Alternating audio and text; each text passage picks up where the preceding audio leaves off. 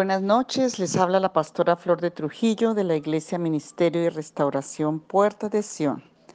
Seguimos con este hermoso material y, poderoso sobre orando por lo imposible. Y em, quiero, eh, voy a mandarle las fotos de la petición original. Lo que vimos anoche se los voy a mandar en foto para los que quieren tomarla y hacerla de acuerdo a, esa, a esta mm, a este ejemplo. Como dijimos, tiene que hacerlo personal para que le sirva a cada uno, porque va a ser de mucha bendición esta forma de orar en súplica. Y hay muchas peticiones que tenemos que hacer en esa forma. Porque establecida en la voluntad de Dios y la voluntad revelada por Dios es que vamos a ver esa petición contestada. Esta petición es en realidad un modelo de declaración de tus derechos y de tus privilegios que el Señor nos ha dado. Cuando escribes tus peticiones basándote en la palabra de Dios, está, estás estableciendo la voluntad revelada de Dios. Por eso es tan importante pedir al Espíritu Santo esa revelación y esa palabra entre al corazón. Cuando oras en voz alta, edificas tu fe en lo que ya conoces, porque la fe viene como resultado de oír el mensaje y el mensaje que se oye es la palabra de Cristo. Romanos 10, 17. La fe es esencial en la oración porque la fe es el reconocimiento y la sujeción de tu persona y tus cuestiones a la fidelidad de Dios. Cuando estás fundado en el conocimiento de la voluntad de Dios, puedes pedir con fe sin titubeos, de manera que puedas recibir de parte del Señor lo que ya Él te ha prometido. Eso dice en Santiago 1, 5 al 8. Cuando presentes tu petición, debes orar como si ya tuvieras lo que pides. Hebreos 1. Dice que la fe está en el ahora, no en el pasado ni en el futuro. Está en el presente. Hay certeza en esto. Si el tiempo pasa y la petición que hiciste no sientes que se cumpla, vuelve a leerla hasta que la, interiorices, porque sin fe es imposible agradar a Dios. Hebreos 11, 6. La palabra dice en primera de Juan 5, 14 y 15 que si pedimos algo conforme a la voluntad, Él nos oye.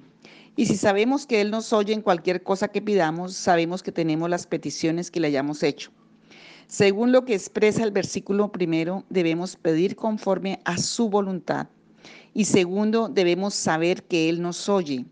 Tanto la palabra de Dios como la oración se mencionan cuando Pablo le habla a la iglesia en Éfeso acerca de la guerra espiritual. En Efesios 6, Pablo expone sobre la armadura de Dios. Pablo habla de esta armadura por lo tanto, dice Pablo allí en Efesios 6, 13 al 18, echen mano de toda la armadura de Dios para que cuando llegue el día malo puedan resistir hasta el fin y permanecer firmes. Por tanto, manténgase firmes, fajados con el cinturón de la verdad, vestidos con la coraza de justicia y con los pies calzados con la disposición de predicar el Evangelio de la paz. Además de todo esto, protéjanse con el escudo de la fe para que puedan apagar todas las flechas incendiarias del maligno. Cúbrasen con el casco de la salvación y esgriman la espada del Espíritu, que es la palabra de Dios, y oren en todo tiempo con toda oración y súplica en el Espíritu y manténganse atentos siempre orando por todos los santos. Cuando Pablo menciona la armadura, habla de las partes defensivas y ofensivas que la componen. La palabra de Dios y la oración son las únicas partes de la armadura que son ofensivas, mientras que el resto son defensivas. Cuando estamos en la ofensiva, avanzamos contra el enemigo en vez de solo cuidarnos de nuestro territorio de cuidar nuestro territorio. Al tomar una posición ofensiva podemos reclamar lo que nos pertenece por derecho. Eso es lo que hace la oración de súplica. La mayor parte del tiempo pensamos que la espada del Espíritu está en nuestra mano, pero en realidad está en nuestra boca. Cuando Pablo la escribió a la le escribió a la iglesia, lo hizo a través de una carta. Cuando escribes una carta, no la divides en frases ni le pones números. La numeración de los versículos se le añadió más tarde a fin de que podamos usarla como referencias cuando la estudiamos, pero la carta original no estaban divididas. Si leemos Efesios 6 del 17 al 18, dejando de lado las puntuaciones y los números con la idea de recuperar la fluidez del lenguaje, se leería así, y toman y tomad el, el, yelmo de la salvación y la espada del Espíritu, que es la palabra de Dios orando. De esta manera se enfatiza que la espada del Espíritu es orar la palabra de Dios. Jesús es la palabra, Jesús sabe cómo orar y Él es poderoso.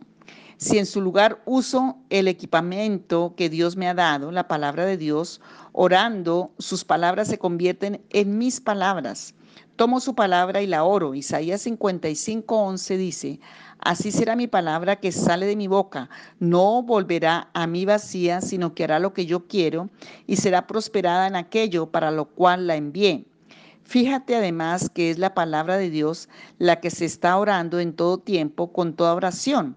Efesios 6, 18 dice la versión. La Biblia al día dice de este versículo, pidan a Dios cualquier cosa que esté de acuerdo con los deseos del Espíritu.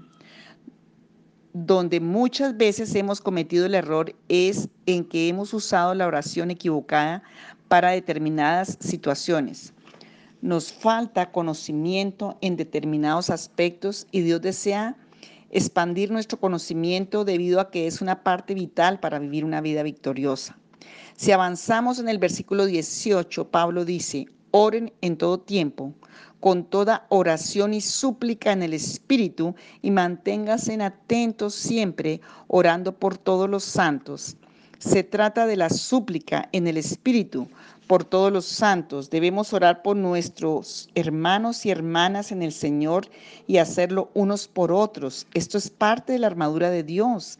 La armadura es algo más que orar en el Espíritu Santo, es orar también la palabra de Dios.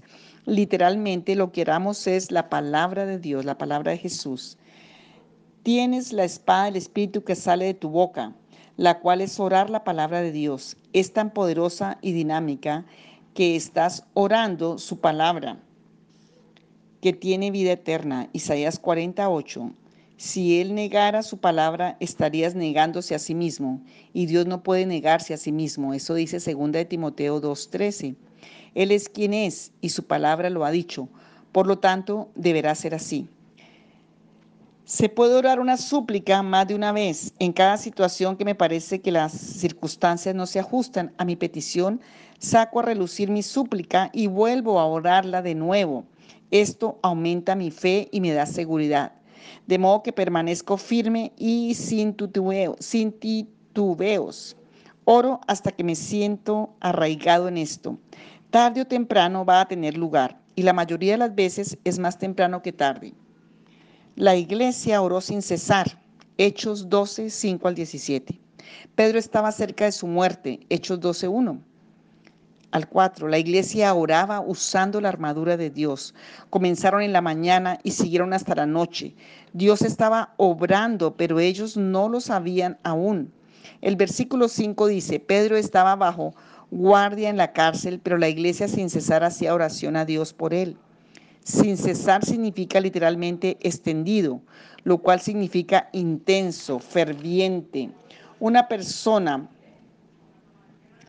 o un animal se extiende de manera intensa o a medida que se acerca a la línea de llegada, cuando corre una carrera. Con toda intensidad y fervor intentan alcanzar al otro lado. En la súplica en el Espíritu, el Espíritu Santo comienza a intervenir y a hacerse cargo. Aunque quizás no ores en lenguas, oras por el poder del Espíritu de Dios. Romanos 8, 26 y 27. Descubrirás que te extenderás a fin de agarrarlo, sujetarlo, aferrarte a eso. La iglesia estaba ocupada en algo serio porque Pedro estaba en problemas. No era una oración pasiva, sino activa. Era una oración que produjo la liberación sobrenatural de Pedro cuando él todavía estaba encadenado. Esta misma noche, mientras Pedro dormía, un ángel del Señor fue hasta la prisión y le dijo, levántate pronto. Hechos 12:7. Las cadenas cayeron de las manos de Pedro y él siguió al ángel fuera de la prisión y atravesó la puerta y salió a la calle.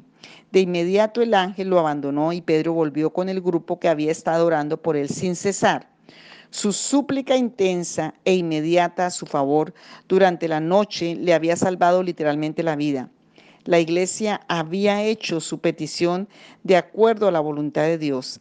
Habían cumplido la primera condición mencionada en primera de Juan 5, 14 y 15.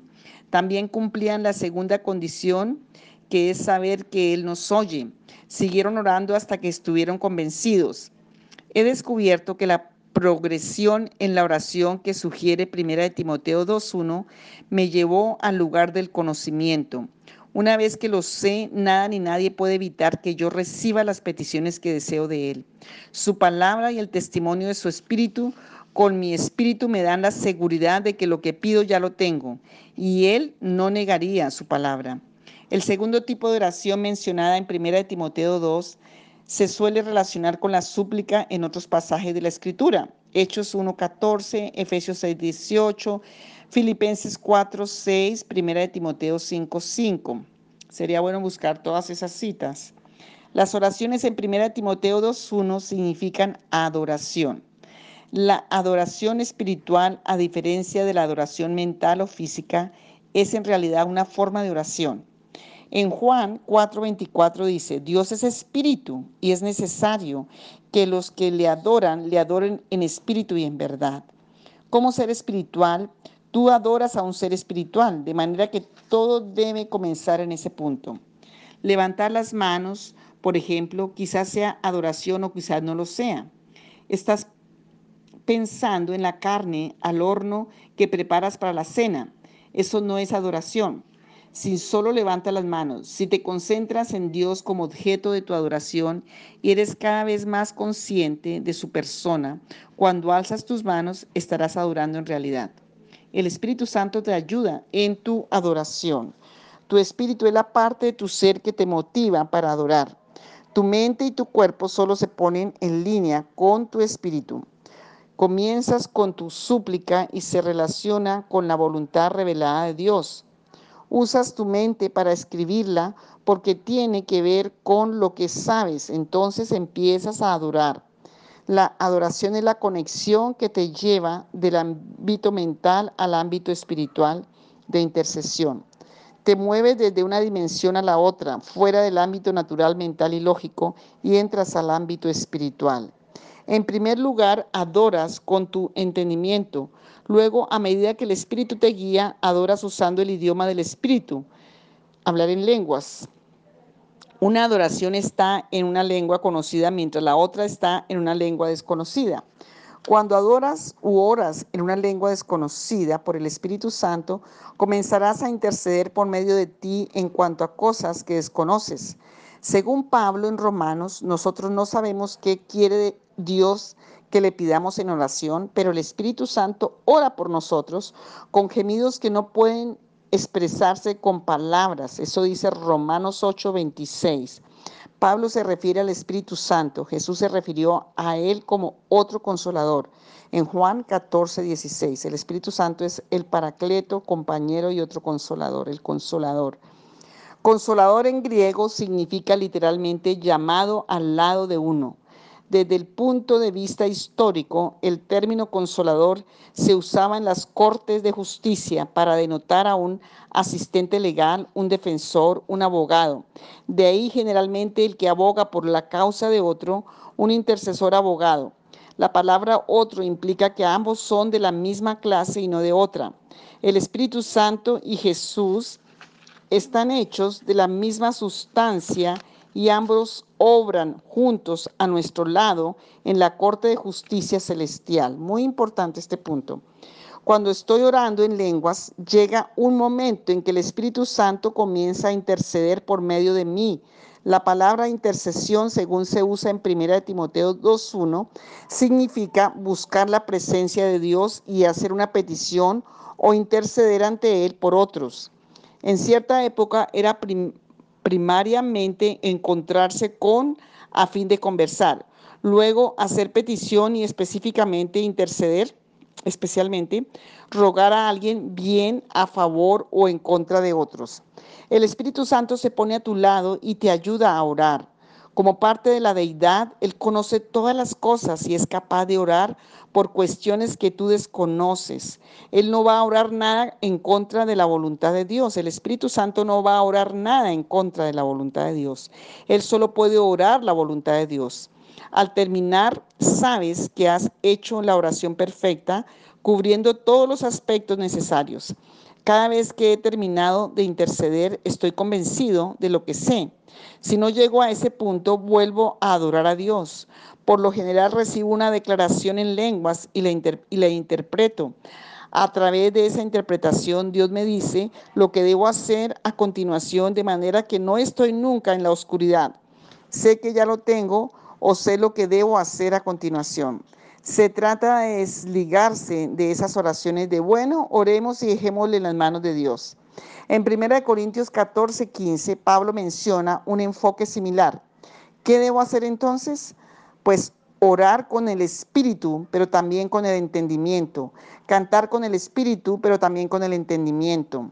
Al iniciar con las súplicas y luego moverme a la adoración y a, a las intercesiones, se saca a la oración del ámbito de la mística y se coloca en el orden espiritual de Dios para que pueda dar resultados. Demos gracias. Después de la respuesta natural de la oración de súplica, de la adoración espiritual y de la intercesión, es dar gracias. Al dar gracias expresamos nuestra gratitud. No hay dudas de que si le pedimos algo a alguien y éste promete dárnoslo, por cortesía le damos las gracias.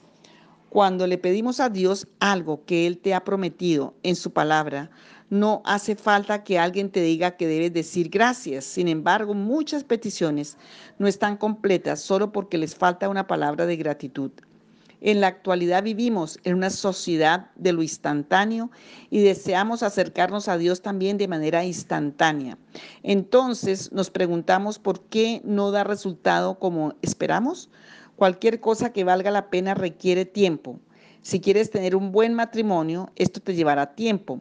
Si quieres tener una buena iglesia, también te llevará, llevará tiempo. Quizás digas, pero Señor, te lo pedí.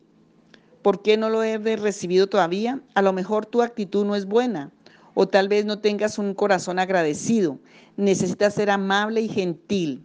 Él te salvó, te sanó, te llenó con su espíritu. Tienes muchas cosas por las que estás agradecido.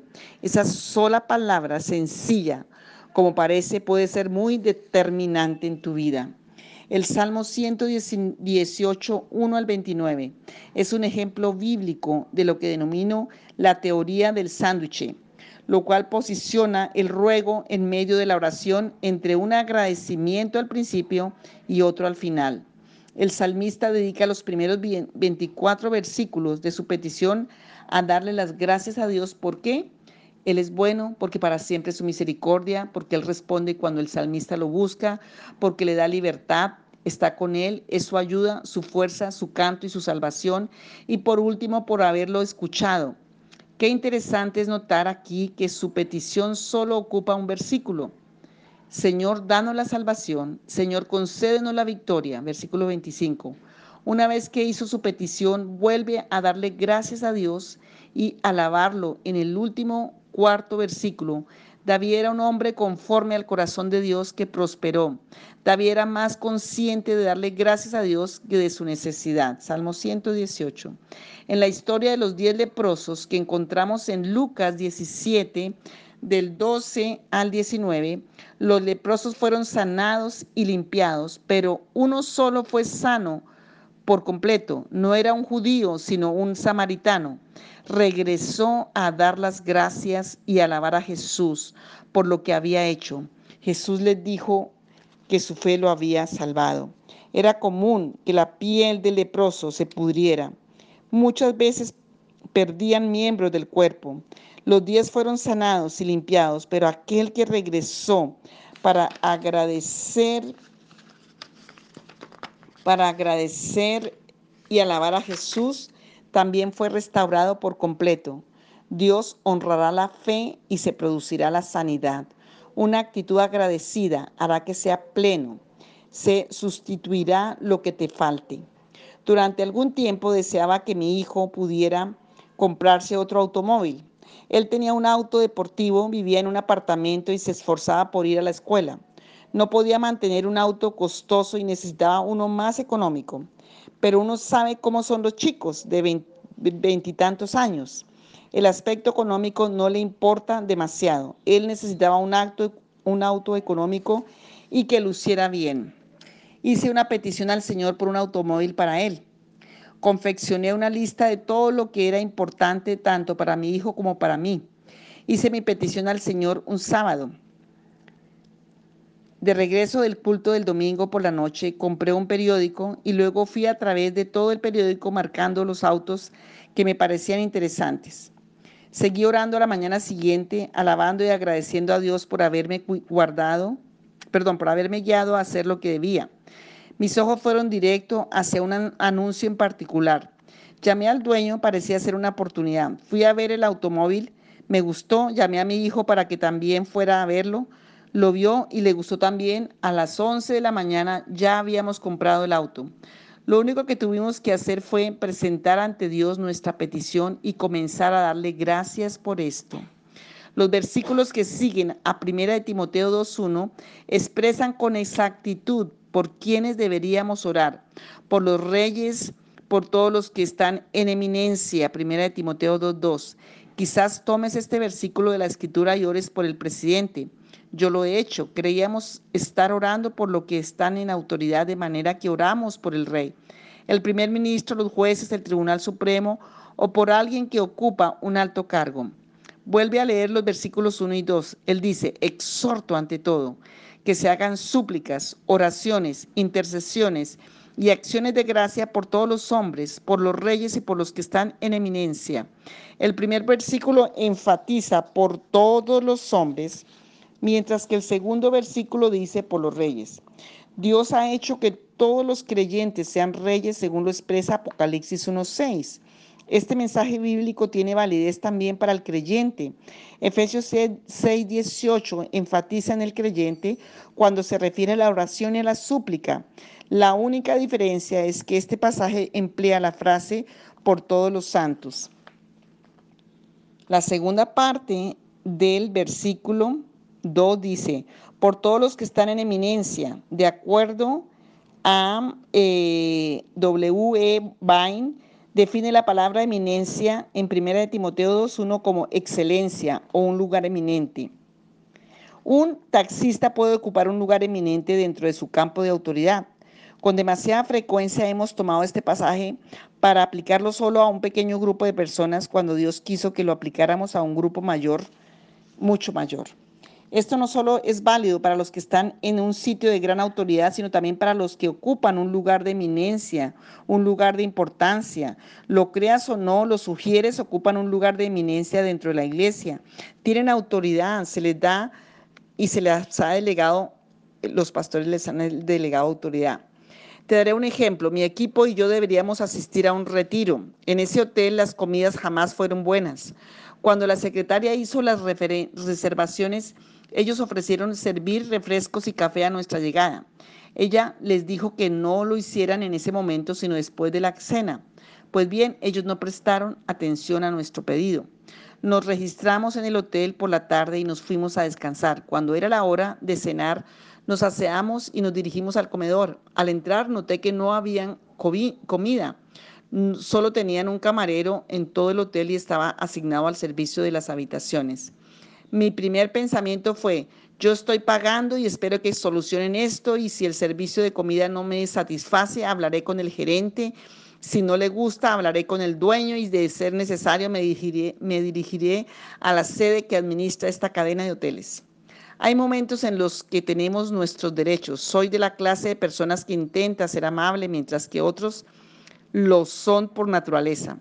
Mi esposa es una de esas personas agradables. A mí me cuesta un poco de trabajo. Soy inquieto e impaciente. Si, algo parece que no va a dar resultados, yo haré que dé resultados. Muchas veces como cristianos hemos malinterpretado nuestros derechos y nos hacemos los sumisos cuando deberíamos plantarnos firmes. Y hay ocasiones en que sucede todo lo contrario. Hace falta sabiduría para poder discernir qué hacer en cada momento. En esa oportunidad yo estaba subido a mi caballo listo para salir al paso a alguien. El Espíritu del Señor me dijo, ¿por qué no pones en práctica lo que predicas? De inmediato comencé a seguir el orden en la oración que había aprendido. Nuestra gente no tenía problemas ni exigencias, así que comenzaron a servirse ellos mismos el agua y el café. Era lo único que había en el comedor. Recuerda que el camarero estaba atendiendo los pedidos de las habitaciones. Se había puesto nervioso y se acercó corriendo mientras nos decía, si dejan todo en su lugar yo les serviré. Tan solo esperen un momento. Él se sentía terriblemente frustrado y nosotros solo queríamos algo para beber. La tensión aumentaba. El Espíritu del Señor me dijo, sé amigable con el camarero.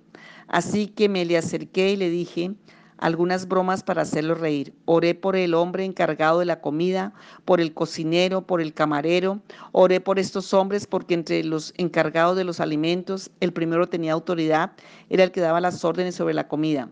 Podría haberme puesto de pie y proclamar, Padre, te doy gracias porque según lo que expresa Marcos 11:24, creo que recibiremos mi alimento. Y podría haber seguido declarando y declarando, pero habría aplicado mal las escrituras. Cuando hacemos eso podemos enojarnos con Dios porque no responde a nuestras oraciones. En este caso, necesitaba orar por los hombres. Cuando lo hice así, la comida llegó con inusitada rapidez y fue la mejor comida que probamos en este lugar y eso me dejó perplejo. Mañana continuamos.